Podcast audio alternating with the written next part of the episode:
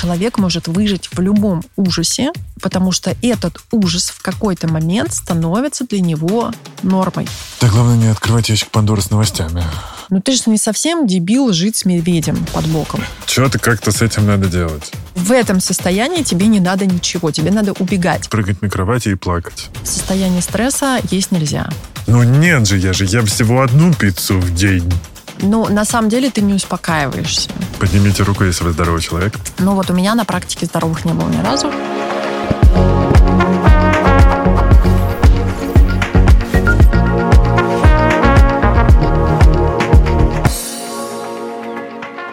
Всем привет, это подкаст «Накопились токсины» в студии Игорь Кун. Сегодня со мной в эфире и у вас есть уникальная возможность услышать этого человека, потому что я всегда с радостью э, и с нетерпением жду наших встреч, чтобы тоже послушать.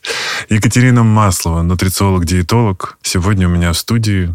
Автор пяти книг, в том числе про иммунитет. Человек, который помогает людям стать не только стройными, но красивыми и здоровыми в первую очередь. Привет. Привет. Я, правда, очень, очень рад, что ты у меня сегодня в гостях. И сегодня мы говорим, друзья, о еде, иммунитете и как все это связано, и как стресс на нас влияет, и как можно с помощью еды питания и правильного рациона сделать себя здоровее и улучшить свое качество жизни, потому что наш подкаст все-таки о качестве жизни. Давай сначала расскажем, наверное, кто такой нутрициолог, потому что я тоже учился на нутрициолога, и мы можем да очень ладно. долго душнить. Да. Я э, закончил курсы Российской Академии Наук э, нутри, на нутрициолога, но там настолько были базовые понятия, они настолько, честно говоря, еще далеко от того, что сейчас в трендах, и от, от от новых исследований. То есть мы, например, проходили, как в Советском Союзе обогащали белую муку, потому что хлеб был единственный продукт в доступе, ее обогащали всяческими витаминами. Ну да, я тоже это проходила. Ну вот, да. А, как, а всего, что сегодня, понятно, что там э, не нужно проходить ягода Годжи как отдельный предмет, да, но там не было ничего ни про суперфуды, ни про то, как сегодня вообще смотрит наука на исследование еды. Там все было такое немножечко по старинке. Но это хорошая база, наверное. Базовая. У меня такое же базовое. Что вообще, чем занимается нутрициолог? Нутрициолог? Да. Значит, смотри, обычно все знают, кто такие диетологи. Угу. То есть диетолог это...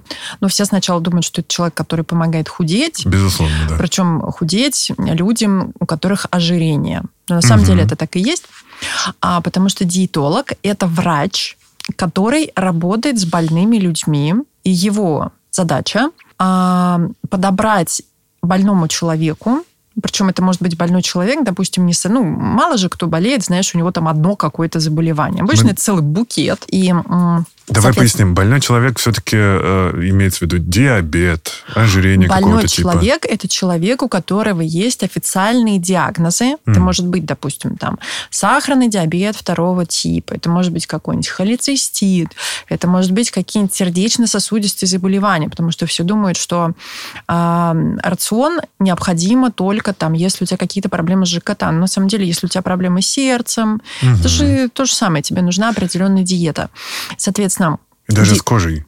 Что угодно, Конечно. да. То есть, если у тебя есть какое-то любое заболевание, особенно несколько заболеваний, то диетолог помогает скорректировать рацион с какой целью? Чтобы с помощью продуктов питания уменьшить ну, как бы уменьшить симптоматику, то есть чтобы облегчить состояние больного с помощью еды. Угу.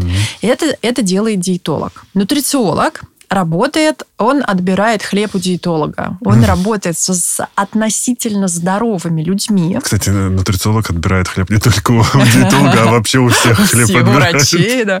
Ну, да, кстати, И у хорошая шутка. Тоже. Да, да, хорошая шутка. Отбираю. Да, я отбираю хлеб у многих. Любой, кроме цельнозернового. Да.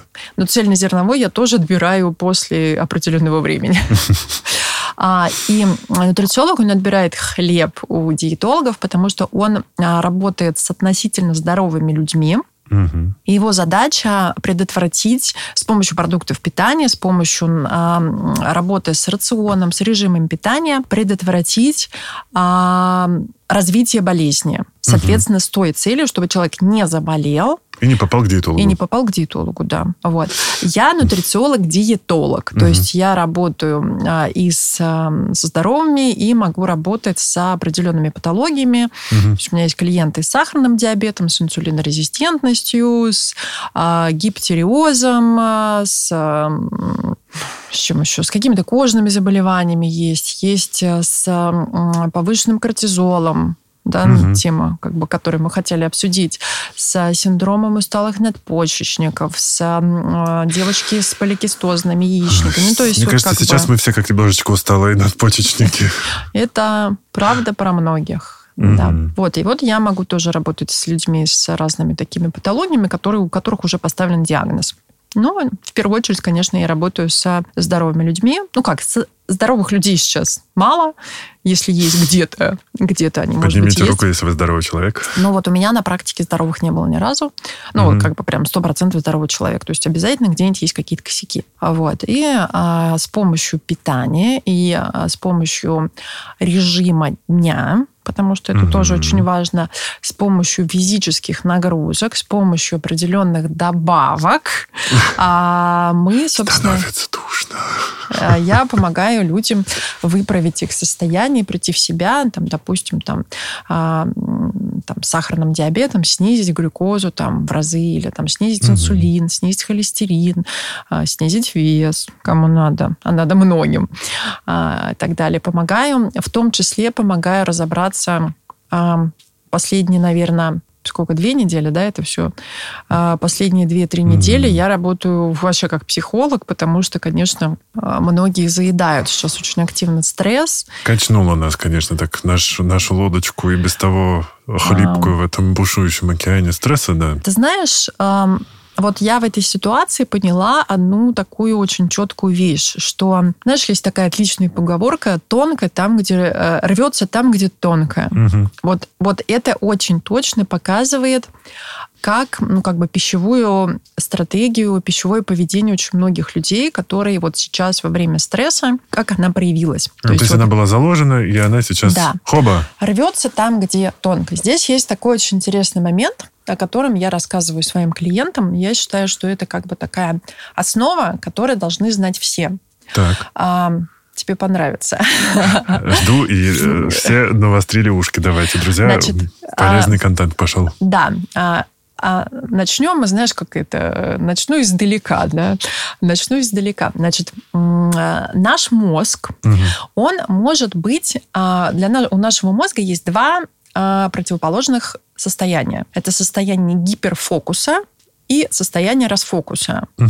А, эти понятия у меня взяты из книги «Гиперфокус», но на самом деле они встречаются очень многих, просто в этой книге они очень четко описаны. И я пользуюсь там терминологией именно этой. А она просто очень точно объясняет, ну, как бы даже вот сами слова, да, расфокус. Тебе, в принципе, понятно, что это такое, ну, да? да. Состояние расфокуса, состояние гиперфокуса. А проблема очень многих людей – особенно наших перфекционистов, э, как мы с тобой, да, и, в общем, mm-hmm. таких вот отличников. И, ну, вообще, проблема очень многих людей в том, что они уверены, что они могут постоянно быть в состоянии гиперфокуса. Что такое состояние гиперфокуса? Состояние гиперфокуса – это когда мы занимаемся каким-то делом, которое полностью завладевает нашим вниманием. Ну, например, ты сидишь и пишешь какое-нибудь, не знаю, какое-нибудь важное электронное письмо какому-то там человеку или пишешь какое-нибудь сообщение. Причем это, ну, это вообще не важно по работе, да, там, или ты пишешь там, не знаю, там мальчику, девочке какое-то письмо, ну, ну какое-то, не знаю, там сообщение, да, вот ты вот как бы собрался такой, такой, все собрался, ты пишешь. То есть это состояние гиперфокуса.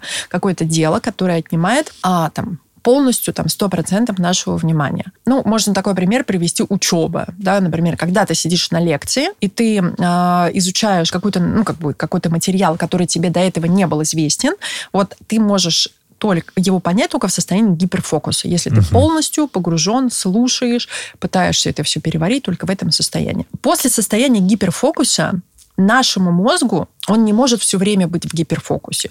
То есть, вот знаешь, очень многие думают, вот так, значит, я сижу сейчас на важном совещании, после совещания я выйду, я напишу 10 писем, там, значит, отвечу на все письма в электронной почте, отвечу на все письма в WhatsApp, я сделаю вот это, вот это, вот это, вот это, вот это, и составляет себе список дел в голове. А потом он выходит, садится, наливает себе чашечку кофе или там чайку, или стаканчик водички, утыкается в стенку или в окошко, или в одну точку, и вот сидит, и просто вот у него такой взгляд, как у тебя сейчас.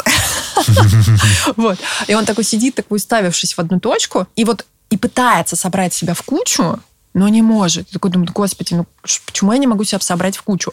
И это абсолютно нормальное, а, абсолютно нормальное, естественное состояние нашего мозга, которое называется расфокус. То есть после гиперфокуса Гипер... пошла компенсация? Да. Угу. После после того, как ты, собственно, а, у тебя мозг напрягался и фокусировался на чем-то, ему нужно, потому что если он все время будет в гиперфокусе, у тебя, не знаю, ты там, ну, ты даже, знаешь, как это... Против природы? Да, ну то есть ты ничего не сможешь с этим сделать. Угу. То есть вот знаешь, вот как вот, вот, вот если ты очень долго на чем-то фокусировался, ты потом такой немножко такой такой отрешенный, не можешь как-то свои мысли, у тебя мысли такие текут, такие плавно, и ты не можешь как знаешь, как в кучу себя собрать. Угу. Это состояние расфокуса, а, оно абсолютно естественное. Значит, это была за, это была это одна сторона, мы это запомнили, угу. да, то есть мы знаем, запомнили. значит, все, вот это вот значит есть. Теперь другая сторона вопроса. А все дела, которые мы делаем, можно условно разделить на три категории. Угу. Есть категории дел, которые требуют от нас гиперфокуса. Ну, например, если ты пишешь какую-нибудь, не знаю, там, если ты бухгалтер, тебе надо составить какую-нибудь бухгалтерскую отчетность, ну, или просто, там, не знаю, ты там должен написать отчет клиенту, там, что ты там Акт сделать. сверки, мое любимое. Вот, ну, что-то такое, да. А, это, а, это а, категория дела требует от нас гиперфокуса. То есть мы в него погрузились, и все, и как бы и ничего не можем делать больше. Даже вот, знаешь, в таком состоянии ты даже музыку слушать не можешь, Угу. Только какой-то, знаешь, потому что даже вот если музыка кто-то там ла-ла-ла-ла, что-то поет, тебя это начинает дико бесить, потому что отвлекает. Ты можешь там либо слушать вообще просто какой-то такой вот, какой-то вот, знаешь, такой... Я слушаю, такое есть приложение прекрасно, называется Endel там прям специально под ритм твоего мозга и пульс, который считывает с Apple Watch, Ого. они тебе дают э, ритмы. Да, вообще офигенская вещь. Ты там выбираешь себе а, типа обучение, концентрация, Все, отдых. Я тебе покажу, да, отличное приложение. Да. Вот. И это вообще, это я считаю, что моя лучшая покупка в App Store за последние, там, не знаю, полгода. Да, и, а, соответственно, ну, как бы вот это вот требует вот этого гиперфокуса. Там есть офигенская музыка как раз для гиперфокуса. Просто в лед. А, значит, есть следующая категория дел, которые как бы требуют от нас внимания, но мы можем на что-то отвлечься. Ну, знаешь, как вот, допустим, ты там, знаешь, просматриваешь электронную почту, угу. а, ну, как бы ты не отвечаешь на письма, ты знаешь, ну, типа, грубо говоря, сортируешь так. Ну, вот на это я отвечу, это надо написать ответ, я отвечу позже. И параллельно смотрю сериальчик. Ну, что-нибудь, да, там смотришь сериальчик, вот это вот, это вообще какой-то спам, а вот эта рассылочка не, неинтересна, а вот это я посмотрю, что там, что там пишут, ну, и как бы ты такой, знаешь, такой, ну, вот как бы фильтруешь вот что-то такое, знаешь, такое средняя такая концентрация. Есть дела, которые мы можем делать в состоянии расфокуса. Mm-hmm. Это дела, да, которые мы делаем на автопилоте. Это когда рулит подсознание какое-то или прошитые какие-то наши старые? Все круче. Так. Это когда нами рулят привычки. Mm. Что ты можешь делать, например, в состоянии расфокуса? Ты можешь мыть посуду. Да, ты такой стоишь, можешь посуду, собственно, знаешь, там это. Можешь гладить. Ну, вот девочки, да, не знаю, как ты, но вот девочки могут что-то гладить. Терпеть не могу гладить. Ну, вот обычно, знаешь, такой гладишь, что ты думаешь о своем, такой гладишь. Mm-hmm. Ну, то есть вот а, а, те, кто рулят, ты, по-моему, не ездишь на... Mm-hmm. У тебя нет прав. Mm-hmm. Вот если, едешь на, если ты ездишь на машине, то, смотри, здесь очень интересно. Когда ты только учишься водить машину, ты едешь в состоянии гиперфокуса, потому что ты все время, да, такой, боже, в правое зеркало, в левое, там, да, там, да. А потом это переходит у тебя в такое как бы полу, э, такое, знаешь, требующее внимания, так, знаешь, там, на половину, а потом в результате, чем дольше ты едешь, в какой-то момент у тебя вождение автомобиля переходит в состояние расфокуса. Ты такой можешь ехать, такой расслабленный, знаешь, такой рулить. И если ничего на дороге не происходит, да, вот у тебя вот это вот идет на автопилоте. Ты такой рулишь, такой расслабленный, спокойно. У нас у каждого каждого есть определенные какие-то дела, которые мы можем делать на автопилоте. Ну, понятно, мы можем идти на автопилоте. Да, ты вышел такой из дома и пошел. Ты помнишь, куда ты... Кстати, вот на автопилоте такое бывает, что, знаешь, ты, например, вышел и решил, что тебе надо зайти куда-то в магазин. А потом такой раз смотришь, а ты стоишь у метро. Ты думаешь, блин, а зачем я к метро пришел? Я же вроде в магазин шел. А потому что ты вот такой в расфокусе, и тебя угу. автоматом тело привело, повело по той дорожке, по которой ты по привычке ходишь. То есть смотри, здесь ключевое слово «привычка». Угу. И смотри, что произошло вот во все, как бы вот в этой стрессовой ситуации. Почему я начала с того, что а, рвется там, где тонко. Потому что, когда мы в состоянии расфокуса, мы начинаем все делать по привычке. То есть это привычные действия. А теперь представь себе ситуацию, когда ты ну, как бы ты настолько, у тебя мозг поглощен вот этой всей пайдой, да, которая творится там вокруг, угу. да, что ты не можешь уделить даже немножко внимания, допустим, выбору продуктов mm. или заказу в ресторане или в кафе какой-то еды. Ты приходишь, ты меню открываешь, а у тебя мозг настолько поглощен вот этой вот как бы вот в этой всей ситуации, что ты как бы у тебя нет внимания выбрать еду. Вот на самом деле человек, он абсолютно немногозадачный. В состоянии гиперфокуса он может делать только одно единственное дело и больше ничего. Угу. Но дела, которые требуют от нас половинки внимания, могут совмещаться с теми делами, которые мы делаем на автопилоте. Ну, например, mm. мы можем мыть посуду и слушать подкаст твой, например. Да, Или да, да. Я обычно, кстати, так и делаю. Мы можем, там, не знаю, идти пешком и слушать какую-нибудь аудиокнигу. Угу. Или мы можем, там, не знаю, проверять почту, да, там, ну, как бы не, ну, сортировать, да, письма, угу. на которые не ответят, их, которые, вникать, да, вникать, а именно да, сортировать. Да. И при этом, да, там у нас может параллельно идти сериальчик, и мы его краем глаза, да, там смотрим. Или там мы можем, там, знаешь, там девочки любят там включить какой-нибудь сериал, э, да, там по телеку и убираться что-нибудь там на кухне, угу. да, там убираться или в комнате убираться, убираться. Слушай, а я вот включаю какие-нибудь курсы или лекции. Что угодно ты включаешь, только здесь есть такая штука. Ну, давай я про нее позже. Нет, сразу расскажу. У нас э, есть разные центры восприятия информации в мозге в нашем, которые воспринимают зрительную информацию и слуховую информацию. Угу. И поэтому а, мы одновременно воспринимать зрительную и слуховую можем. Но если мы пытаемся сделать два дела, которые отвечают за зрительную, поступление зрительной информации, например, ты пытаешься резать салат, и при этом смотреть какую-нибудь там лекцию, да, где там что-то показывают еще. Ага. Вероятность того, что ты в какой-то момент у тебя внимание больше уйдет. уйдет в лекцию, и ты себе порежешь палец, очень велика. Я себе как-то так отрезала небольшой кусок пальца. Я просто режу уже как шеф-повара и не подставляю пальцы. Ты знаешь, я тоже. Но вот я так засмотрелась, что как бы это... Ух ты, а, я буду осторожнее. Да, осторожнее. И, и не делай, не режь это очень острыми ножами, потому что там дело было просто в очень остром ноже. А, и еще я заметила такой момент, что если я что-то смотрю, мой, и при этом мою посуду, а процент битой посуды у меня выше намного.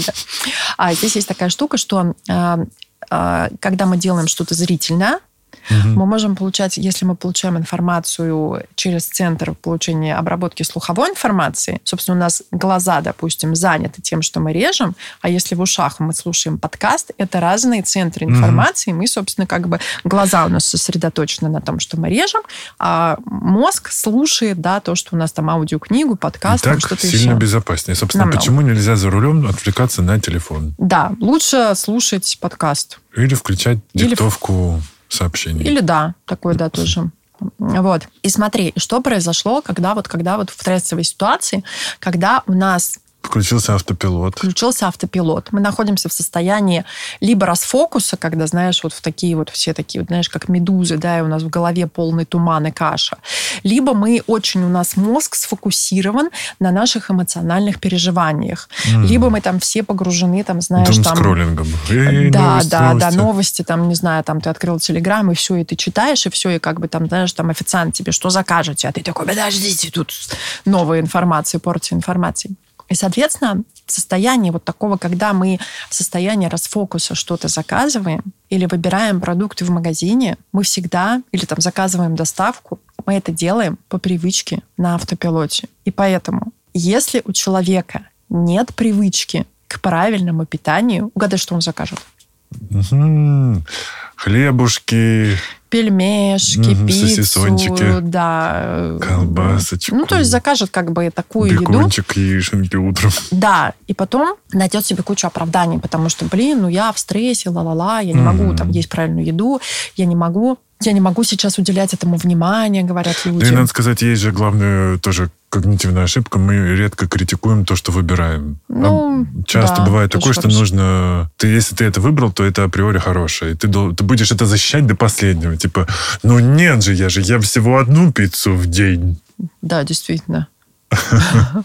А, и смотри, и, соответственно, если у человека на момент какого-то такого, знаешь, э, такой какой-то ситуации тяжелой, стрессовой нет привычки выработанной к правильному питанию, то есть вот как угу. я там говорю, как я говорю своим клиентам, попробуйте в течение месяца, ну, попробуйте взять себе такой челлендж. В течение месяца есть на ужин только там, э, выбирать только там курица или рыба с овощами. Курица или рыба, овощи. Курица или рыба, овощи. Курица, курица или рыба, овощи.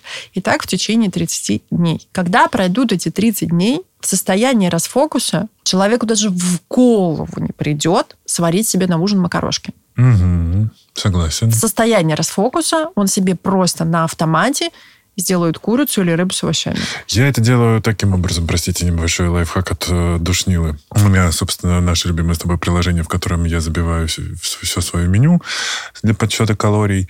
И я просто заранее за два, ну, на два дня планирую, и я уже больше в течение этих двух дней вообще не отвлекаюсь на то, что я ем. У меня даже в голову не приходит мысли что-то куда-то зайти, что-то похомячить. Я просто уже спланировал себе все питание. Я знаю весь э, рацион и его калорийность этого дня. Утром я, скорее всего, позанимался, и я знаю, что все пойдет туда, куда мне нужно. И дальше я просто вообще не трачу никакого ресурса на выбор продуктов, на мысли о том, что мне нужно поесть. И, кстати, также я делаю с гардеробом. Планирую примерно на несколько дней, что я ношу, и вообще больше не трачу на это никакого умственного ресурса, и это у меня на автопилоте. Ты знаешь, это, конечно, высший Задротство? пилотаж. Я, видишь, как тонко сказала. Спасибо.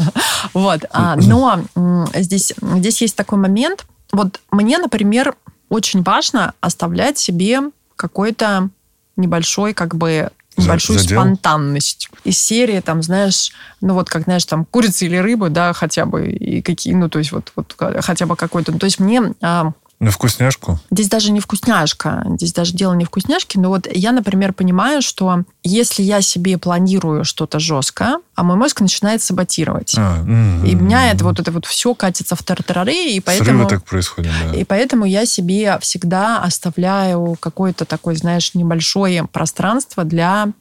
А, пространство для... Маневра. Ну да, такой, знаешь, вот как бы вот есть порыв вот это, или вот там, знаешь, там, а вот, да, там, как в самолете, это курица или рыба? Вот. А Шампанского. Я себе обычно, там, знаешь, там оставляю тоже там какой-нибудь, не знаю, там, у меня там, допустим, есть там два вида салата. И то есть я там, знаешь, там, айсберг или руккола. Ну, то есть выбор есть. Ну, то есть, ну, как такое бы такая... я тоже себя оставляю. Например, у меня может быть просто оливковое масло, оливковое масло с э, трюфелем. Mm. И еще можно выбрать уксус винный, невинный, невинный уксус. Невинный уксус, да. Но, кстати, э, тут тоже, наверное, мы можем говорить о том, что если у человека высокая калорийность рациона, то он может, конечно же... Я просто... У меня-то 3000, поэтому я могу себя оставить там для маневра целый тысячу калорий. Так что бургер, жди меня. Ну, ты знаешь, вся фишка в том, что обязательно должны быть какие-то такие якоря в рационе, угу. за которые цепляется твой мозг. Я обычно своих клиентов и там людей, которые у меня там учатся на курсе, худеют или что-нибудь еще там оздоравливаются, я их всегда приучаю к плотным, сытным завтракам, угу. которые похожи на ужин обычного человека, как правило. То есть обычно люди плотно такие, знаешь, обычные люди, они плотно ужинают, а мои, я клиентов приучаю к плотным завтракам. Надеюсь, друзья, это не пивасы наггетсы просто. Нет. Это, знаешь, это обычно там сложные углеводы, mm-hmm. источник белка, источник клетчатки, источник жиров. То есть у меня там, знаешь, такие вот, я приучаю своих клиентов, знаешь, они настолько привыкают, что они мне потом, когда они первый раз видят, что я им предлагаю есть на завтрак, они говорят, я не буду это есть с утра, я не могу столько есть. Вообще, как можно есть на завтрак, не знаю, там, а, рыбу с э, бурым рисом? Я говорю, ничего-ничего, Говорим об этом через пару недель. Вот. А, потому что обычно по утрам не хочет есть человек, который... Сытно ужинал. Сытно ужинал, mm-hmm. да. А если ты поел в 6 часов легкий зеленый салат с какими-то там креветками, то ты утром будешь просыпаться вполне себе даже с мыслью. Вот у меня там, значит, клиенты, они такие говорят, ты знаешь, а, ты была права. Вот прошло две недели, и я сегодня с утра проснулась, и первая моя мысль была о том, что сейчас пойду наварю гречки, а, сделаю себе салат, значит, это пожарю себе это, типа на сухой сковороде без масла курочки. Вот, так что это, это все как бы меняется. И вот я вот такие вот якоря, а когда у тебя есть, допустим, сытный завтрак, на котором у тебя есть какие-то твои любимые продукты. Угу. Ну вот, например, там, не знаю, там у меня на завтрак есть моя любимая гречка. А, Зеленая. Нет, ты знаешь, даже почему-то я в последнее время ем все время коричневую. Mm, у меня зеленая. А я прям, знаешь, причем даже у меня, знаешь, у меня там есть выбор всего. Там, у меня там есть киноа, там амарант, mm-hmm. а, какие-то там, знаешь, эти макарошки из полба альтернативные, чтобы без глютена. Ну, то есть много там всего. Но вот я, знаешь, так вот все время такая стою перед шкафом и понимаю, что вот а я хочу гречку. Ну, то есть это, знаешь, я понимаю, что это у меня такой продукт, знаешь, мой якорь, который меня вот якорит, такой, знаешь, какая-то некая вот такая, создает мне такую иллюзию стабильности, что все хорошо, у меня на завтрак гречка, все как бы вот все, значит, все хорошо. У меня, э, я себе устраиваю такое поглаживание. По субботам у меня жесткие тренировки, хиты, как правило, это высокоинтенсивные. Я себе устраиваю потом просто, э, ну, я не завтракаю перед ней, а прихожу уже к обеду. И, ну, иногда я закидываюсь каким-нибудь протеиновым коктейлем но перед тренировкой. Но обычно я уже прихожу к обеду, и там у меня кабачковые оладьи, Mm. С, с слабосоленым лососем, пашот. сыр. Не, кстати, я уже кабачковые оладьи вот а, с яйцом ну да, готовлю. С яйцом, Или, да. кстати, я прям вообще классные делаю без всего. Зеленая гречка, кабачок, и можно без яйца все склеится. Рецептик потом покажу. Давай. Вот, и, короче, это мое такое и поглаживание, и уже даже привычка. Потом... Есть и... захотелось, да, прям? А уже все, уже поздно. Да, но это такой ритуал мой субботний, и он меня, правда, спасает. Он мне помогает переключиться на выходной. Что вот если я это приготовил, значит, утром была классная тренировка, я кайфую, у меня прилив и эндорфинов, и дофаминов, и серотонина, и окситоцина, я такой весь кайфовый, вкусно ем. Это вот мой ритуал. Но это такой вот э, мой способ и погладить себя, и э, устроить себе такое переключение с рабочего режима. Но это да, это все еще задротство. Не, ну на самом деле это такой естественный процесс. То есть нам, нам всем нужно понимать, вот есть еда обычная, угу. а есть для каждого человека есть такая еда, которая, э, ну, как бы... И поощрение? Она называется ритуальная еда. А. То есть, э, ну, как бы это еда, которая для нас не еда. Она для нас означает нечто, а, ну, как бы она несет какую-то эмоциональную нагрузку. Mm. Ну, например, там, не знаю, там... Торт на день рождения. Ну, да, ну, здесь как бы, знаешь, Оливье такая... на Новый год. Оливье на Новый год, да, это больше как бы, да, это ритуальное. Не сколько это, не сколько, да, там, еда, сколько просто ритуальная еда. Или, например, вот э, у нас есть еда, которая у нас с чем-то связана. Например, у меня есть клиентка, которая не представляет своей жизни без мороженого. Mm. Вот, ну, никак. Кофе и мороженое – это ее ритуальная еда. У меня так было с глазированными сырками. Вот. Глазированные сырки были моим главным утренним просто бонусом. Не, ну смотри, здесь нельзя путать такие вещи, как привычка угу. и ритуальная еда. А, это угу. разные вещи. То есть привычка это привычка. Мы просто приучили себя, ты там привык есть глазированные сырки, потому что они вкусные, они сладкие, это сахар, это просто ты развернул, съел и вроде как поел. Не, в моем э, детстве просто это как бы была единственная доступная сладость, довольно такая распространенная в магазинах. И поэтому, если они были, тогда, то это такой праздник на завтрак. Тогда это, возможно, действительно для тебя ритуальная еда, потому что ритуальная еда, она всегда корнями из детства. Mm. Это всегда какая-то история, которая которая связана у нас с какими-то приятными воспоминаниями в детстве. Mm. И когда мы едим эту еду, угу. мы, грубо говоря, возвращаем себя, ну, знаешь, там из серии, там, вот у меня, например, это были миндальные пирожные. Я не знаю почему, но почему-то папа у меня работал, у них в буфете продавались эти миндальные пирожные. Возможно, потому что их было проще всего, знаешь, принести с собой там в кармане пиджака. Ну, mm-hmm. что там, их завернул в салфетку, да, там положил в пиджак, и они там, не знаю, без крема, без всего. И он приносил нам с братом а вот эти миндальные пирожные. Он приходил поздно, когда мы уже спали, но если вдруг он приходил раньше, ты знаешь, это вот там бежишь, и он достает из кармана пиджака тебе это миндальные пирожные. И для меня очень долго... Я, кстати, сейчас их не ем. Ну, вот, ну, как бы, ну, на самом деле... Сырки я тоже не ем, как ты Ну, ты знаешь, что просто на самом деле, когда ты это прорабатываешь, ты понимаешь, да, что а, ты в это... Э, ну, то есть обычно у людей это как срабатывает? Это срабатывает такая история, что ты это съедаешь, и погружаешься вот в это как бы состояние. Помнишь мультик «Рататуй»? Угу. где этот ресторанный критик, он э, положил в рот этот рататуй и тут же перенесся в детстве, когда мама поставила ему на стол, он прибежал, там, а, там этот рататуй, и он, ну, то есть вот это как бы вот, вот это, это называется ритуальная еда. Mm-hmm. Когда мы съедаем что-то, что переносит нас вот в детство, да, вот в какие-то хорошие воспоминания. И это дает нам, создает у нас как бы в голове такую, знаешь, иллюзию, такого, знаешь, что вот, вот иллюзию счастья, что все хорошо. Как бы вот эти вот состояния, знаешь, когда вот почему это с детством связано, угу. да, потому что там, ну... Беззаботное время, Беззаботное время, да, ничего от тебя не ждут, ничего не хотят, и ты там такой весь расслабленный, получаешь какую-то вкусняшку, да, и там такой весь... Вот, и поэтому очень у многих людей вот такая вот еда, она связана с как бы с... Вот, она, она нужна, ну, кстати, многие люди не могут слезть с такой еды, они ее едят, и это, знаешь, это вот, например, я понимаю, что если я понимаю, что у какого-то человека какая-то еда является ритуальной, то я понимаю прекрасно, что отменять ее нельзя, потому что это может, знаешь, как вот у, дом, у домика снесли фундамент. Ну, это еще один повод ну, для стресса, да, да, триггер да, да, да. такой довольно серьезный. Ну и, кстати, получается такая история, что с одной стороны, из-за стресса ты на автопилоте по привычке накупаешь много не очень полезных продуктов, а с другой стороны, у тебя еще могут быть эти ритуальные продукты не очень здоровыми, и вот ты Они, уже сидишь правило, с миндальными пирожными, глазированными сырками. И радостно все это ешь. На да, пиццу это все укладываешь.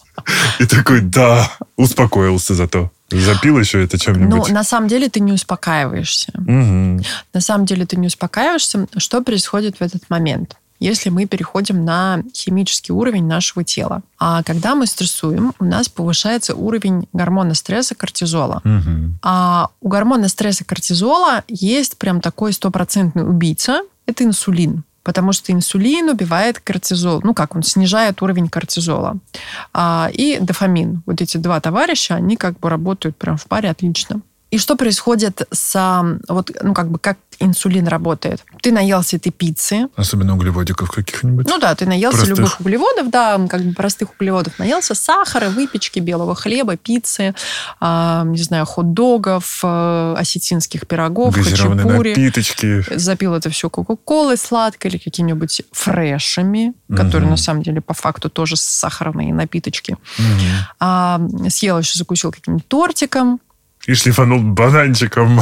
Ну, да, кучу, да. Или какими-нибудь сухофруктами, они же полезные. Да-да-да. Я, я столько всего вредного уже до этого съел, э, съел сейчас полезное, и это все нейтрализует действие вредного, да, обычно да, все думают. Да. А, и что происходит? А, подскакивает уровень сахара в крови, соответственно, поджелудочная железа начинает вырабатывать в огромном количестве инсулин. Угу. И когда этот инсулин вырабатывается в огромном количестве, у нас уровень кортизола снижается, и мы чувствуем временное облегчение. Но что происходит потом? Если мы поели быстрых углеводов, у нас идет вот этот вот скачок сахара, то есть сначала резко вверх, потом резко вниз. То есть угу. у нас сахар и инсулин резко падают вниз, и на нас опять с такой, знаешь, с Больше удвоенной да. силой наваливается кортизол, а плюс еще чувство вины, чувство стыда, то, что Но мы все это сожрали, да, вот этот голод и желание еще раз э, прокатиться на этих сахарных американских горках вверх, mm-hmm. резко вверх-вниз, и опять хочется съесть еще пиццы, еще чего-нибудь сладкого, еще конфетку. Конечно, это тут пепперони, четыре сыра. И вот понимаешь, и вот люди как бы деться? вот в стрессе, они садятся на вот эти сахарные популярные американские горки начинают кататься вверх-вниз, вверх-вниз. И они тем самым еще сильнее усугубляют вот это вот свое состояние угу. тревожности, нервозности, добавляют туда чувство вины, чувство стыда, проблемы с ЖКТ, вздутие живота, нарушение там, работы Да, все всего. сразу, да. Да, и, в общем, короче, ничего хорошего из этого не происходит. Ну и, кстати говоря, инсулинорезистентность тут уже тоже начинает подкрадываться. Это все начинает. Ну и хочется добавить, ребят, а, алкоголь э, при этом не служит тоже помощником, потому что это не депрессант, служит. плюс в нем много углеводов, то есть вы мало того, что прокатились на этих американских горках, так еще и добавили себе потом тоже отходника, потому что компенсация происходит, а алкоголь это депрессант. Есть гораздо более действенные способы снизить уровень кортизола. Это пот. Попросить соседа вырубить себя. Ну, это тоже вариант. Но это как бы такой совсем экстремальный. Это пот и слезы. Ну, обращала внимание, что маленькие дети что сразу начинают рыдать. Угу. Причем они могут рыдать от радости, они могут рыдать от э, того, что все плохо, от того, что их обидели, или от того, что, не знаю, там... Ну, то есть по любому поводу они чуть что начинают рыдать. Причем не просто там, вот, а именно со слезами, угу. такими градом катящимися. На самом деле они намного умнее взрослых. Что они делают? Они себе снижают уровень гормона стресса кортизола таким образом. Слезы – это отличный способ снизить а, себе уровень стресса. Да, я вот хожу на жесткие тренировки в любое время. Потеть тоже, причем, понимаешь, смотри, это могут быть тренировки. Можно пойти в баню, в сауну там, не знаю, в хамам, в фитнесе. Можно просто, знаешь, там в ванной включить, там, закрыть дверь, включить горячую воду, да, там, чтобы было побольше пара, да, чтобы повысить температуру, там, посидеть, попотеть, а начать убираться, начать, не знаю, там, прыгать на кровати или там, ну, то есть что угодно начать делать, угу. да, просто чтобы спотеть. Прыгать на кровати и плакать. Тоже вариант. Двойное действие. И у тебя, смотри, когда мне говорят там, вот, а я не могу плакать, я говорю, есть отличный способ. Берете репчатую луковицу и начинаете ее медленно меленько-меленько нарезать. Кусается. Не, не, зачем кусать? Нарезать. Начинаешь резать лук медленно, так вот, знаешь, вот мелко-мелко-мелко рубить. Да, потом, кстати, очень хорошо пойдет много куда. Да, да, да, потом, знаешь, и, и в суп, и в куда хочешь, и для, для любой зажарочки, и для там всего. Только не вздумайте картошку жарить, пожалуйста. И ты начинаешь вот этот мелко рук. Главное, вот пусть, вот пусть слезы льются вот слезы льются в три ручья, в какой-то момент тебе начинает себя становится жалко, и ты начинаешь уже вот не просто вот там, знаешь, вот начинаешь вот так хорошенько проплакался, все, и тебя полегчало ты в какой-то момент понимаешь, что тебе отпустило, тебе стало mm-hmm. легко и хорошо. И это произошло без мороженого, без пиццы, без другого всякого, без другой мусорной еды. Вот. И как бы и поплакал, да, и даже на, и даже на тренировку не надо было идти. Все, я не пойду с вами на тренировку, буду резать лук. Вот, да, да, лук это вообще это супер. Ну или другие варианты, там, не знаю, посмотреть какую-нибудь а, мелодраму, поплакать, да, только без коробки конфет как любят девочки. Или там, ведерко мороженого. Да, мороженого, да, без этого. А, например, там, или какой-нибудь трогательный мультик. Я, например, у меня с этой, да, с этой ролью отлично справляется, помнишь, такой есть мультик «Мама для мамонтенка». Угу. Такой трогательный, такой вот прям вот все. У меня гарантированно я порыдаю, все отпустят. Это чтобы лук не резать. Так, но мы э, поговорили, кстати, про лук, и хочется сразу вспомнить э, твою, твой рассказ про чеснок, что это единственный э, овощ, который не меняет, не теряет своих полезных свойств при температурной обработке. Я смотрю, кто-то читал мою книжку. Так вот, эм, давай еще немножко поговорим про еду и иммунитет, потому что кортизол все-таки, он же на иммунитет тоже влияет. И от стресса у нас начинает страдать все. Стресс влияет вообще на все. Проблема, угу. проблема стресса в том, что когда, ну то есть смотри, а, кратковременный стресс это очень круто для тела. Это угу. великолепно для тела. А, ну, пример тому та же баня, а, потому что там чередование высоких низких температур, и это для стресса, это для организма реальный стресс. Но это кратковременный стресс, и тело от этого кайфно потом. Да, вот это вот состояние, когда ты выходишь такой из бани, такой, вау, вот. А, тренировки. Пойду лук порежешь сверху. Тренировки, да. После бани никакого лука не требуется. Тренировки то же самое, да. Ты потренил, ты вышел такой в состоянии кайфа, расслабленности, все, тебе как бы хорошо, тебе, значит, там ничего не надо. И смотри, что происходит со стрессом. А, стресс, он а, кратко, кратковременный стресс. Да. Кратковременный mm-hmm. стресс это как бы такая, ну, для тела это очень классная вещь. Но когда он становится хроническим и долговременным, происходит штука, которая вот начинает наше тело разрушать. Потому что вот надо понимать, что такое кортизол. Ты же знаешь, что такое кортизол? Только про то, что это гормон стресса. Больше я ничего не знаю. О, ты про кортизол не знаешь ничего. Смотри. Я знаю только дальше, как он там влияет на организм. А что-то с ним близко, кроме как сейчас, не знаком. Значит, смотри. Кортизол – это гормон стресс-адаптации. А у нас есть, ну, как бы основных три гормона стресс-адаптации. Три. Три? Три гормона стресс-адаптации, да. Два гормона – это моментальный стресс-адаптации, это адреналин и норадреналин. А, ну да. Гормоны «бей» или «беги». Угу. А есть у нас гормон а, отложенного, ну, то есть, знаешь, такого пролонгированного стресса. Это гормон как раз кортизол. То есть три веселых гуся здесь как бы не очень веселых гуся, два таких бодрых да. и Два... третий отложенный. Значит, а, смотри, а, для чего природа их придумала? Так. Природа, она, знаешь, она просто так ничего не делает. Она придумала их, вот, допустим, вот если ты идешь по лесу, ну, живешь ты в лесу, да, ну как... Хотелось как, бы. Как наш любой первобытный предок. Живешь ты в лесу, в пещере, угу. все у тебя хорошо, и вот идешь ты, и до тебя нападает медведь какой-нибудь саблез... или там саблезубый тигр, допустим, да. Угу.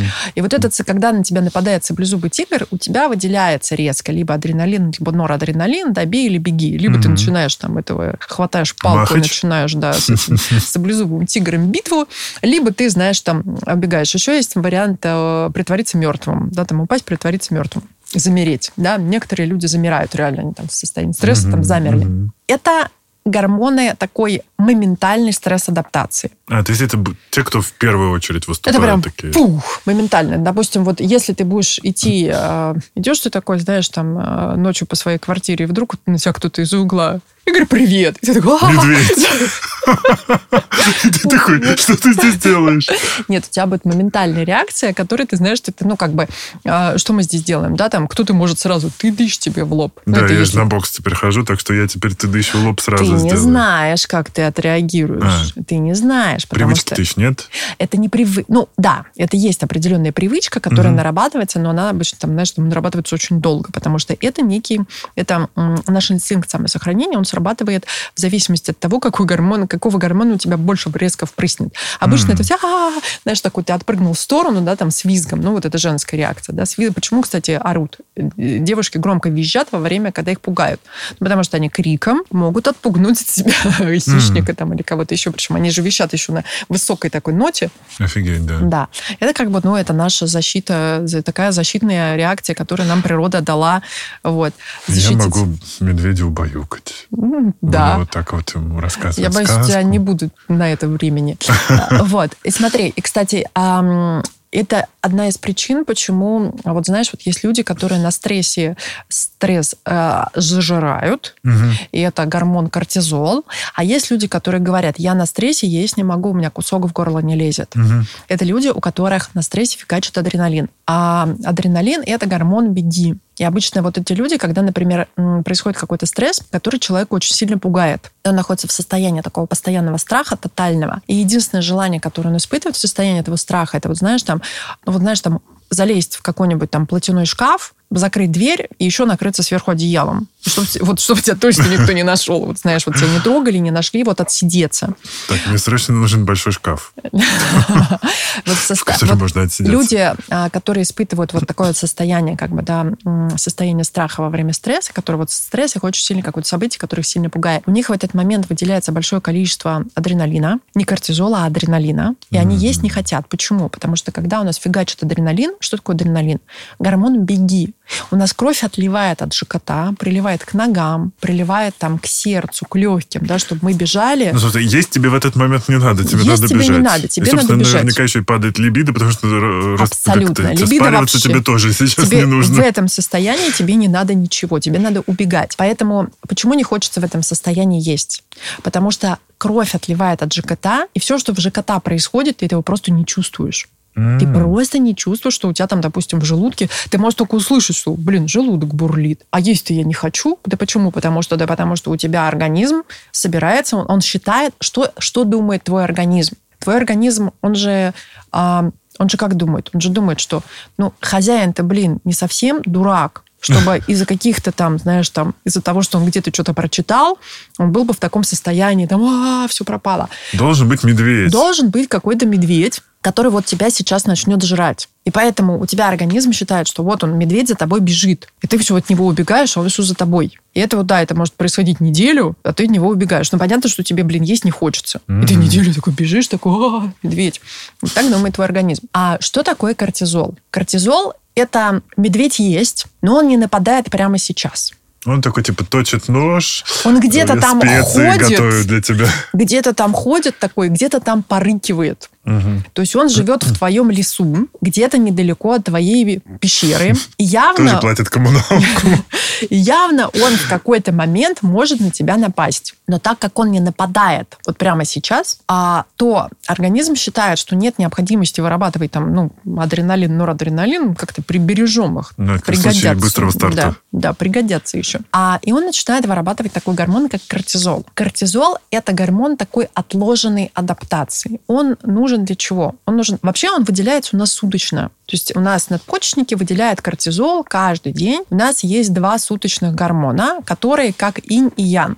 Угу. Это гормон кортизол и гормон мелатонин. Угу. Гормон сна гормон как бы бодрствования, кортизол. Вечером у здорового человека начинает повышаться уровень гормона мелатонина, и автоматом снижается гормон кортизол. И мы такие начинаем позевывать, да, такие ложимся, и все, спать, засыпаем. Угу. То есть нас вырубает мелатонин, а повышенный мелатонин и сниженный кортизол. Утром, если повезло и не надо вставать по будильнику, есть такие люди, которые просыпаются без будильника. Поднимаю нас, руку.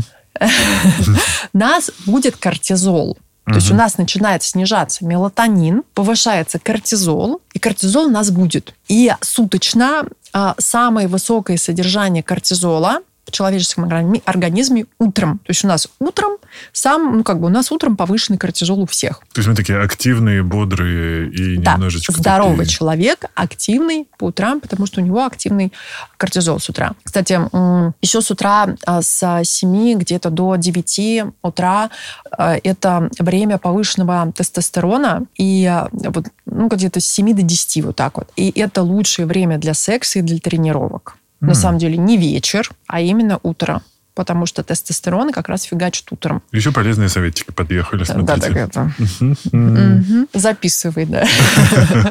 Тренировки лучше с утра. Записал. А, соответственно, у нас кортизол – это суточный гормон. Ну, его надпочечники выделяют да, с утра много, потом меньше, меньше, меньше. Ну, то есть надпочечники работают. Но когда у нас начинается вот это вот стресс, где-то ходит медведь, у нас надпочечники начинают выделять а, кортизола больше. Зачем это нужно? Потому что когда у нас больше выделяется кортизола, мы превращаемся в суперлюдей. Такие супермены. Угу. Что происходит в этот момент? Мы такие, знаешь, на пике своих возможностей. У нас очень быстрая скорость мышления. Похоже на это вампиров из сумерек. Ну, Я не смотрел, мне друзья рассказывали, если что. Ну, не очень похоже, но окей. А, то есть, знаешь, у нас а, повышенная скорость мышления. Мы лучше соображаем, мы лучше запоминаем, мы быстрее и лучше анализируем данные, мы быстрее принимаем решения. Мы mm-hmm. такие, знаешь, такие чух, чух, такие, знаешь, такие прям нео. У нас становится чуткий сон мы просыпаемся от малейшего шороха. Угадай, mm. почему? Ну, потому что надо караулить себя. Да, потому что вдруг придет. медведь, да, да, вдруг он вдруг ломится. Вдруг белка консьержка пропустит его, придет. Да, вдруг ломится медведь. То есть в любой...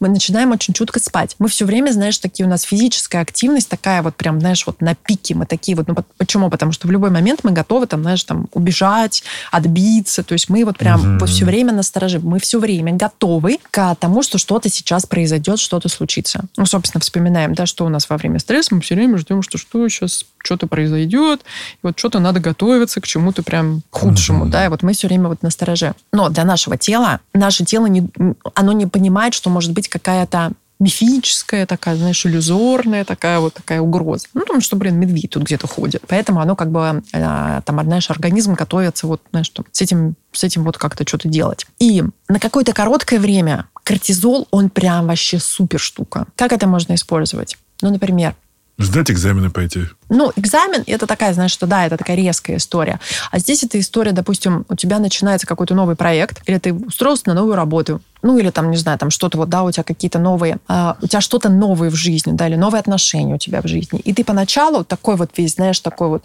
знаешь, как это говорят, вот, почему женщины в начале отношений, там, знаешь, там и убираются, и готовят, и стирают, и там, и вообще и все делают, а потом такие вот уже не готовы. Ну, потому что, знаешь, на стрессе, на кортизоле еще и не такое можно. Угу. Вот, или у нас начинается новый проект, и мы такие, знаешь, там, нанимаем каких-то людей, там, э, учимся взаимодействовать, изучаем какие-то новые, там, знаешь, для нас на какие-то скиллы получаем. То есть вот и, и, все, и все вот как бы воз, вот все вот эти вещи становятся для нас возможными, потому что у нас фигачит кортизол. А что происходит потом? Потом какой-то момент ну, то есть вообще как бы предполагает, природа предполагает как? Что, ну ты же не совсем дебил жить с медведем под боком. Поэтому... Ну, зависит, конечно, от увлечений.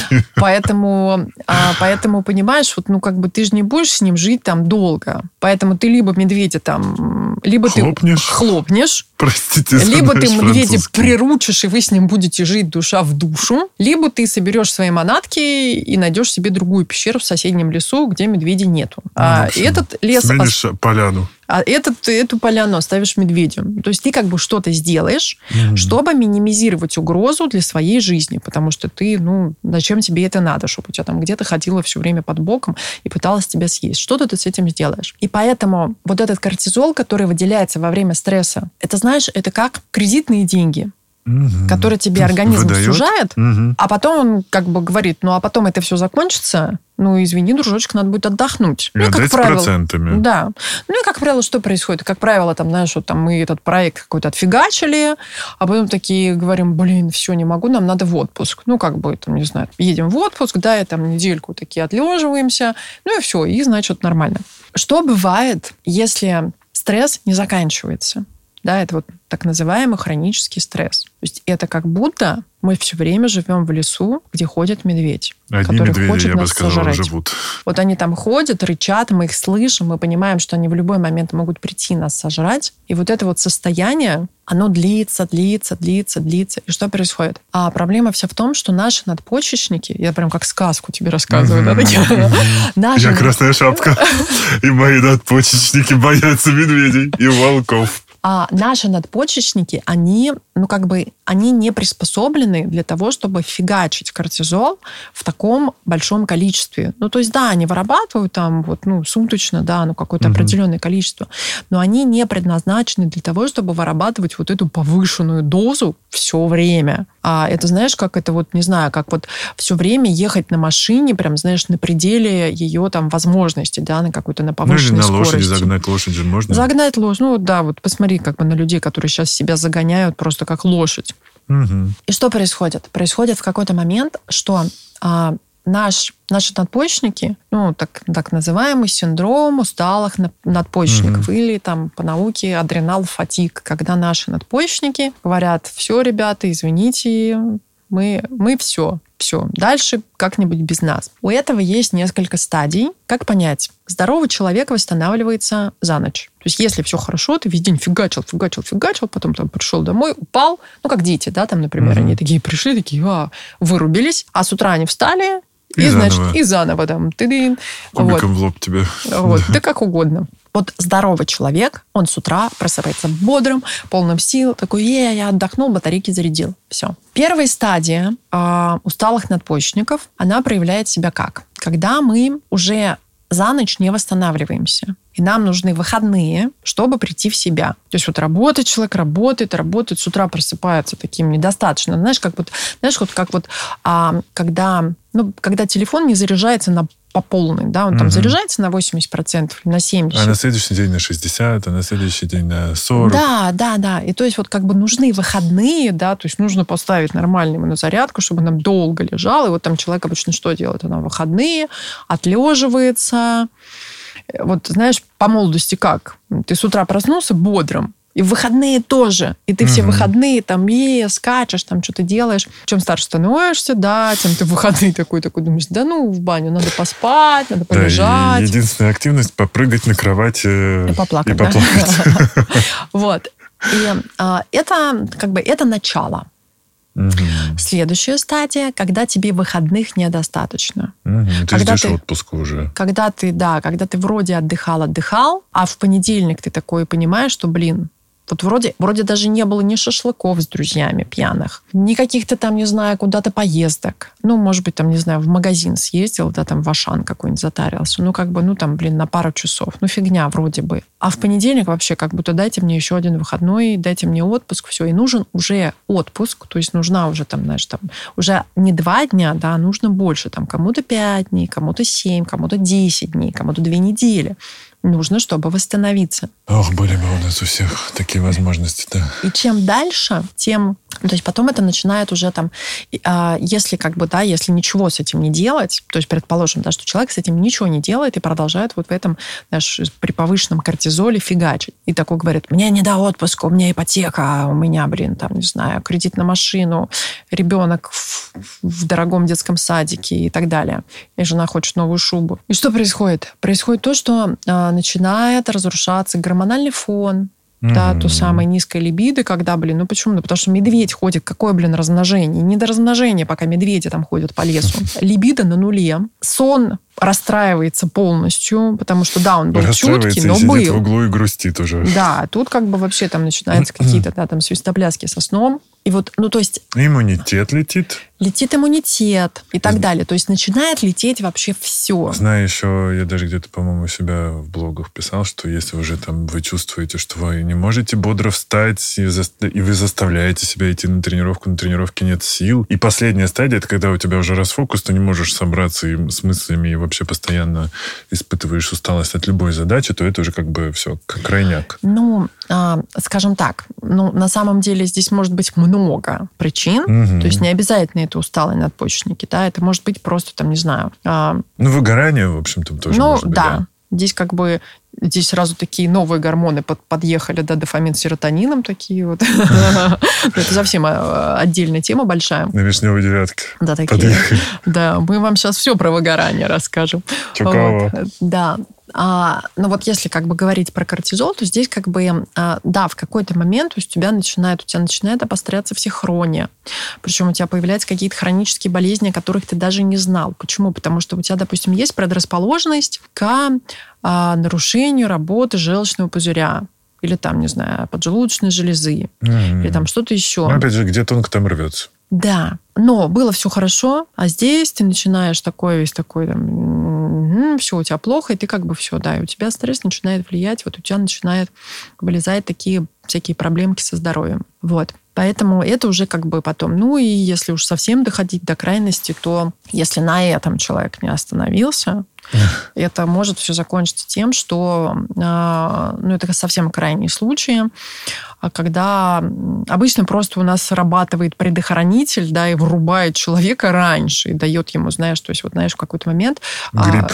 Что угодно может случиться, да, там не знаю, там что-то воспалилось, э, что-то вот, не знаю, шел, ударился. Ну, то есть как бы организм найдет себе а, причину положить тебя в кровать там угу. на недельку, хотя бы дня на три на неделю, когда ты будешь лежать и понимать, что, блин, ты даже встать не можешь, он отлежится, отоспится, придет в себя. Но если а, даже в этом состоянии какие-то люди, да, там себя подняли и погнали, там, не знаю, на работу и куда-то еще, то а, в крайних случаях это может привести к отказу надпочечников, к реанимации, к гормональной заместительной терапии на всю оставшуюся жизнь. Ну, то есть все, надпочечники, они вообще в конец. Давай представим человека с более-менее раскачанной осознанностью. Вот он такой немножечко решил посмотреть на всю ситуацию со стороны. Такой типа, оба, да, я тут что-то, короче, психанул, наелся уже и пиццы, и бургеров, скроллинг ежедневный. Что-то как-то с этим надо делать. Эм, мы, э, и он уже понимает, что он уже синюшный, зеленый такой, то есть витаминчики уже как будто бы тоже бы попить.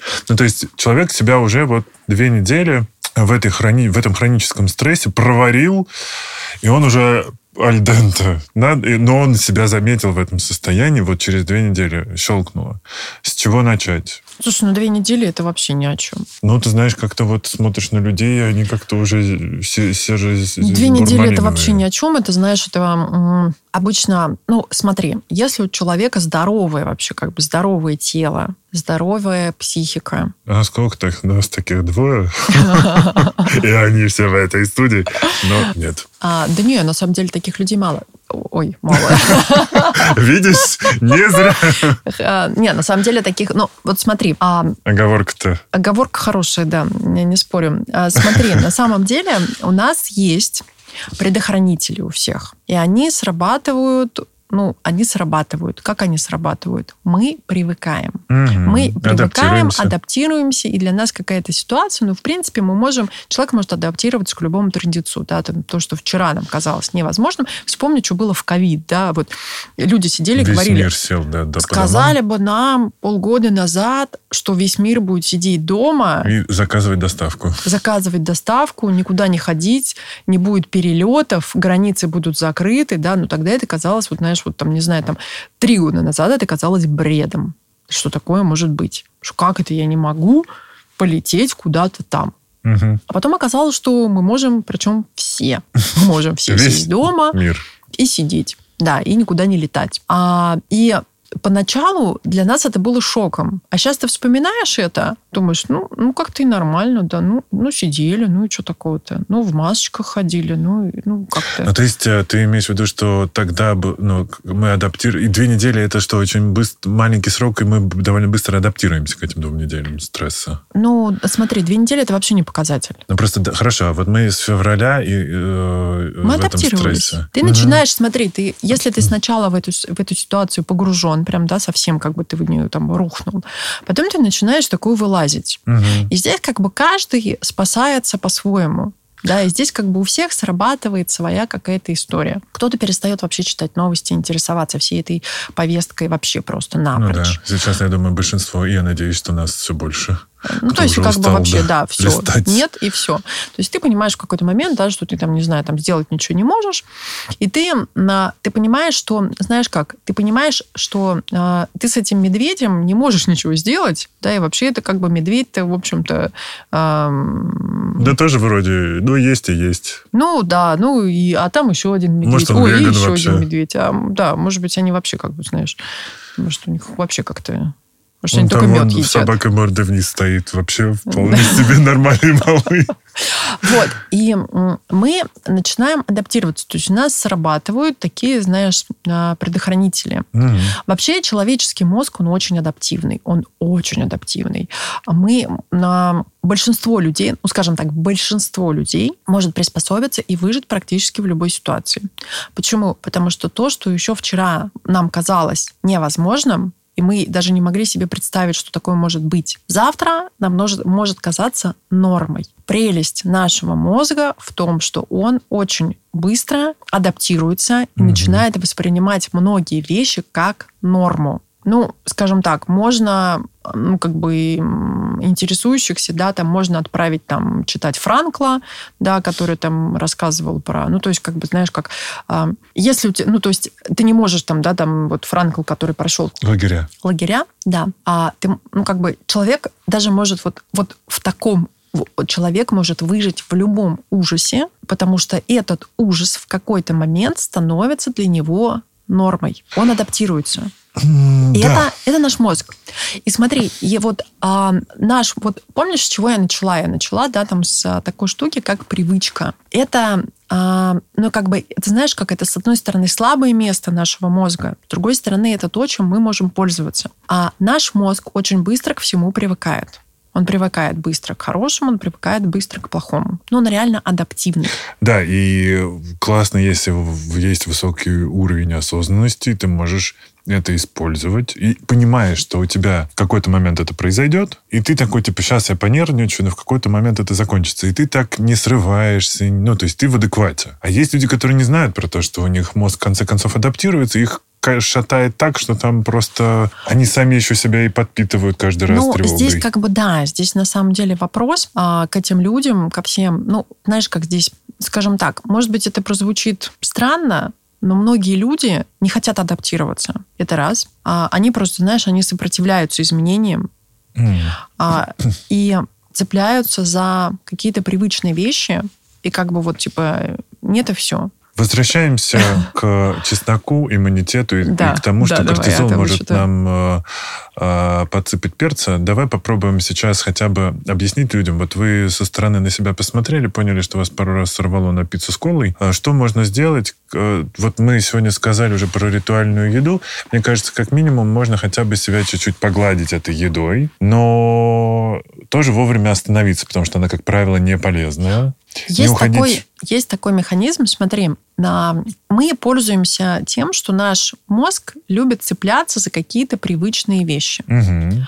А, и, слава богу, сейчас существует на рынке огромное количество всего, что нам может дать замену. Ну, такой пример.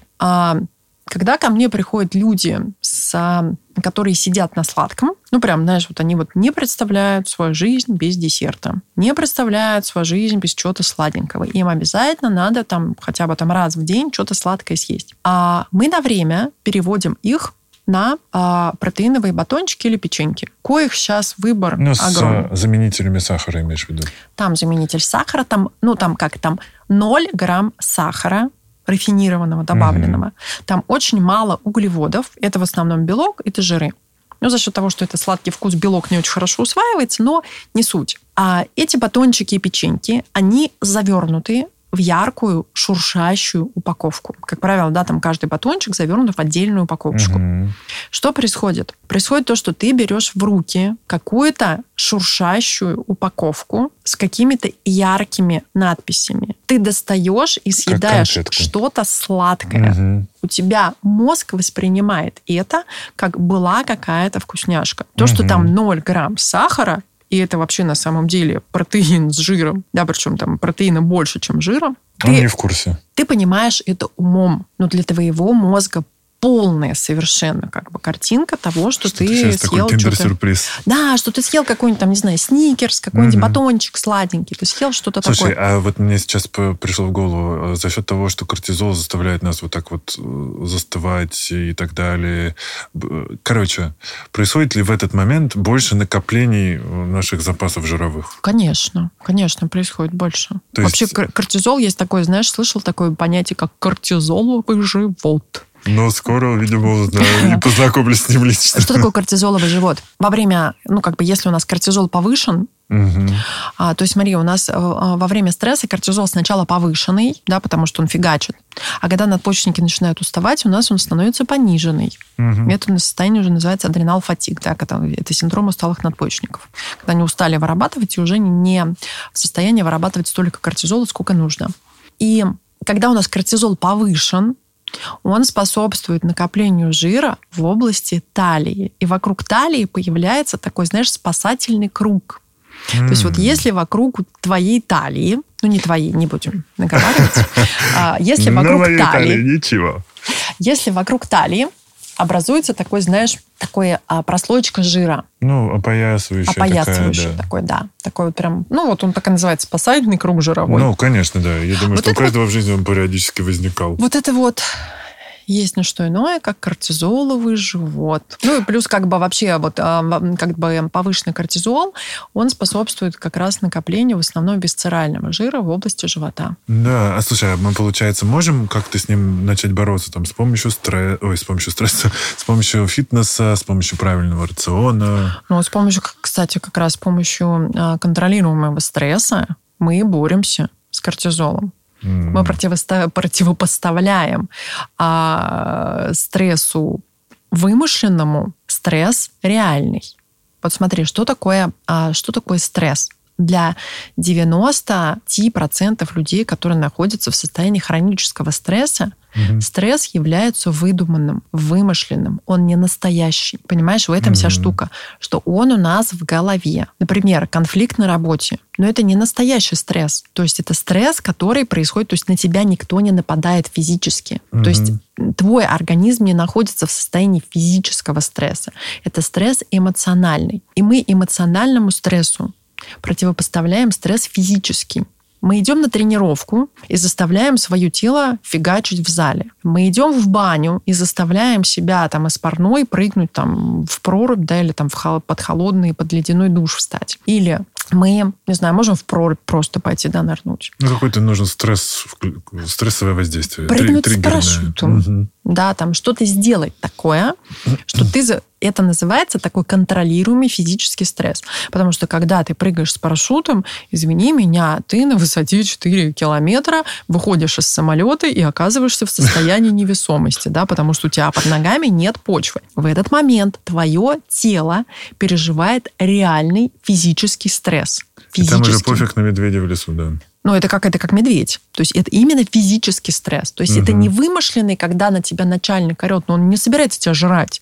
Угу. Понимаешь, тебя при всем, э, при всем, при всем, там, не знаю, э, как бы тебя на работе никто не съест физически. Да, на тебя наорут, тебя уволят, тебя штрафуют, тебя там, не знаю, унизят, сделают, могут сделать еще что-то. Но физически ты не пострадаешь. Да, тебя не будут на работе бить. Ну, надеюсь.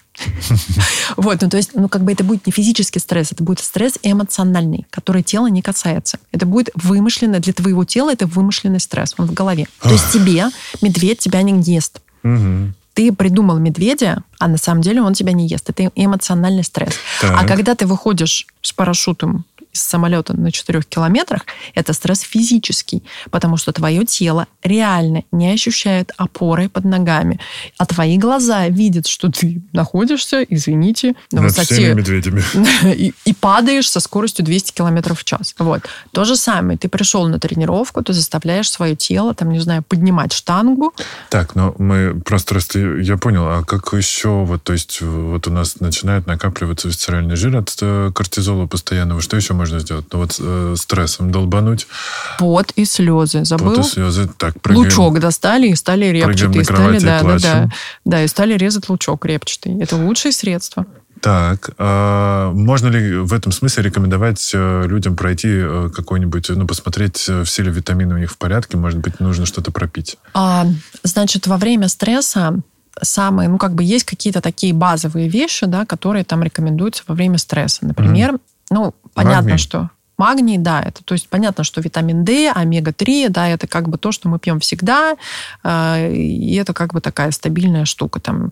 А понятно, что мы регулярно пропиваем всякие там витаминные комплексы группы В, угу. а, водорастворимые, ну и так далее, да, то есть мы как Ну бы... ты у себя на канале, например, об этом писал, мне кажется, не раз, про то, как... Очень много, да. да. Какие а, витаминки пить каждый день. Очень много, да. И, собственно, у нас есть э, во время стресса организм организм просто килограммами ест магний. Угу. Магний расходуется очень активно, очень много, поэтому а, любая, ну, как бы такая вот хороший стресс, а, а, именно стресс, а, снятие стресса БАДами, а, одно как бы из там один из первых шагов – это магний. Угу. Магний в форме, если есть склонность к запорам, а во время стресса у многих бывает, это лучшая форма, это магний цитрат. Угу. Он прям очень помогает. А в, а в остальных случаях это магний какой-нибудь хилат, Апикалинат? Ну, в общем, любые формы, которые, любые формы а, биодоступного, легко усвояемого магния. Угу. Соответственно, ты его пьешь вечером, если ты еще будешь пить магний с витамином В6, у тебя будут очень яркие красочные сны. Я этим активно пользуюсь. И у меня прям э, сны огонь вообще. На меня очень хорошо вот это сочетание магния с B6 влияет. И я прям, не знаю, я ночью проживаю такие сны, которые вообще... Кстати, просто мелатонин можем порекомендовать во время стрессовых а... Чтобы лучше спать, чтобы он лучше вырабатывался? Ну, хотя бы 3 миллиграммчика. 3 миллиграммчика норм. Лучше как раз вот в форме а, растворимых таблеточек, угу. чтобы там, ну, как бы быстрее усваивалось. Угу. 2-3 миллиграмма норм. Вот, угу. принял, все хорошо. А какие-то продукты от стресса есть? Устрицы. Ну, на самом деле продуктов, ну, понимаешь как? Есть продукты, которые содержат магний. Угу. Пожалуйста, их можно как бы, да, там открываешь список продуктов, которые содержат магний. Можешь там, значит, эти продукты поесть. На самом деле лучше, чем Сбалансированное, питание, Уловил тебя по Bluetooth. Лучше, чем сбалансированное питание. Нет ничего. Не- нет ничего. Вот я даже там клиентам своим говорю, вот они там начинают, когда там, ой, у меня стресс, я что-то там, вот я не могу, мне надо пельмени. Я говорю, вот послушайте. а, Пельмени не спасут. Пельмени не э, спасут. помогут отрастить спасательный живот, кр- круг на Кортизоловый, животе. да, да. кортизоловый живот помогут отрастить. И он тоже не спасет. Абсолютно, потому что на самом деле дисциплина во время стресса – это то, что поможет, может стать твоей такой, знаешь, может тебя заякорить Мгм. очень хорошо и помочь тебе вот из этого состояния вылезти. И на самом деле вот те клиенты, которые со мной там, допустим, давно работают и которые, знаешь, там, скажем так, давно на ПП, а, на правильном питании, а, когда у них, а, когда стресс усиливается, Мгм. а для них это повод ужесточить свою дисциплину, то есть сделать ее еще более такой, знаешь, четкой, совершенной. То есть если раньше там были какие-нибудь послабления, то а, вот такие разные стрессовые ситуации, для них это повод сделать свое питание наоборот, ну то есть сделать дисциплину вот еще более, ну то есть а, усилить вот эту свою дисциплину. Я, кстати, так и сделал на карантине. Вот как раз начал жестко вести дневник питания, и очень-очень меня это Ну спасало. скажи, это помогает. Да. Это, во-первых, это... Отвлекает. не- Отвлекает. Иллюзия контроля. Это создает, да, это создает иллюзию контроля, которая нам вот в такие а, Стрессовые стрессовые моменты. моменты, да, Мгм. когда тебе кажется, что весь мир катится в тартарары, и ты ничего не можешь сделать. Знаешь, а, как а, рекомендуют психологи, а, откройте там, ящик вашего письменного стола и наведите там порядок. Это простое действие, создаст у вас иллюзию контроля, И и вы успокоитесь, да, и вы успокоитесь, потому что вы как бы у вас будет такая, такое состояние, как будто вы поймете, что ой, ну Да, главное не открывать ящик Пандоры с новостями. не, не, ящик, ящик стола. Слушай, а мы можем что-нибудь порекомендовать э, людям на, на период осени? Есть какая-то особая тарелка или рацион, чтобы не упасть в хандру, э, не скатиться в простуды? Витамин D. Не, на самом деле, это реально вот а, я могу тебе сказать так, что а, из 10 клиентов, которые ко мне приходят, у 9 есть недостаток витамина D. Вот, витамин D в идеале он должен быть а, 50-80. Почти у всех он 20-30. Мгм. А, И многие уверены, что летом нам витамин D не нужен, мы же солнце, мы ходим под солнцем. На самом деле а, витамин D, э, вот эта вот иллюзия думать, что если ты ходишь, там, не знаю, в футболке под солнцем, у тебя организм берет витамин D от солнца вообще. Нифига. Главное, помним, что он э, жирорастворимый, поэтому лучше его с омегой или рыбкой. Да, с утра встал, вот как я рекомендую встать с утра, налить себе теплой водички, теплый ближе к горячей, 40-50 градусов, чтобы а, улучшить реологию, то есть текучесть желчи, чтобы запустить работу ЖКТ. Налил себе стакан такой вот водички 40-50 градусов а, и с капсулками омеги-3 и витамина D с утра Мгм. прям запустил всю работу желчную. Через 20 минут, через 30 минут можно завтракать. Ну, и я тоже напоследок хочу сказать, что, друзья, еда э, на настроение тоже влияет, поэтому если вы уже спокойно, если вы э, научились работать со своим рационом, делаете его сбалансированным, у вас есть там и зелень темно-зеленая, и, ну, вообще у вас разноцветная тарелка, и у вас есть и белок, и сложные углеводы, просто попробуйте поработать над подачей. Возможно, поменять тарелку, возможно, добавлять больше каких-то интересных овощей или зелени, опять же, каких-то проростков. Это более празднично выглядит, это влияет на настроение, и это тоже будет радовать, помимо того, что это будет радовать ваш организм такой сбаланси- сбалансированной едой. Ну, Вот, кстати, смотри, тоже такой момент интересный. Когда ты понимаешь, что как бы вот хочется какого-то вот, не знаю, там, хочется чего-то, вот чего-то, не знаю чего, да, и ты там готов, там, не знаю, там, сорваться на что-то, очень а, правильно найти что-то, что тебя, что-то полезное, что тебя реально порадует. Ну вот, например, меня вот у меня есть такой список. Иногда я, бывает, иду и покупаю из этого списка все. Потому что когда понимаю, что вот, вот я лучше куплю из этого списка все. Ну, например, что туда входит? Туда входят вяленые томаты, туда входят артишоки на гриле в масле, Туда входят какие-нибудь оливки с миндалем, а, какая-нибудь хорошая, правильная квашеная капуста. А, то есть вот такие вот, э, понимаешь, такие яркие вкусы, да, там такие, но полезные при этом. Да, и вот я себе покупаю там тоже трюфельное масло, например, да, его добавил в салат, и все, как бы салат сразу такой вау. Заиграл, да. Да. Я вот покупаю такие как бы продукты, и все. И у меня совершенно по-другому начинает восприниматься там тот же салат, тоже правильное питание и так далее. То есть здесь надо просто составить, или, например, там, не знаю, там, если я покупаю какую-нибудь там э, макадамию, угу. как бы, и все, и понимаешь, вот если у меня есть макадамия, мне уже, знаешь, там, мне остальное уже, меня может не соблазнять тортами. У меня есть макадамия. Да, и, кстати, даже там, например, орех пекан можно добавить в салат, и вот можно. тебе и новый вкус в салате, и салат полезнее, да, да. и это как бы тоже такой антистресс решение. Вот ты себе составляешь, да, такой список, знаешь, таких изысков, mm-hmm. да, таких полезных. И вот в минуты, когда ты понимаешь, что сейчас не выдержу и куплю торт, ты покупаешь себе какие-нибудь артишоки в масле, или там, не знаю, тигровые креветки, mm-hmm. или что-то еще. И как Причем, бы все, кстати, да. до, я сейчас подумал про креветки, что их там готовить долго, но это же тоже этот процесс, вы за, за, этот, за это время, за время приготовления вы успе, успеете успокоиться, потому Купи что вы... гребешки, они да готовятся ладно? намного быстрее. Тут даже хорошо, что будет долго готовиться, потому что ты за Но вообще я тебе скажу так, что э, в состоянии стресса есть нельзя. То есть если ты в состоянии тревоги, стресса, паники, э, в слезах, в соплях, э, вот в этом состоянии, если ты злой, если ты раздраженный, в этом состоянии есть нельзя. Сначала нужно успокоиться, только потом есть. Угу. Потому что в таком состоянии у тебя еда на пользу, даже хорошая, полезная еда на пользу тебе не пойдет. То есть сначала успокоиться, сначала лук порезать, потом уже есть. Ну что, мы уже долго надушнили, так сказать, по полной программе. Э, я надеюсь, друзья, что вы намотали себя на ус немножечко этой полезной информации. Мы сегодня вам выдали просто вагону маленькую тележку. Поговорили про стресс, про то, как вообще в нашем организме происходят все эти процессы передвижения гормонов, в какой момент мы срываемся на какую еду и что вообще происходит.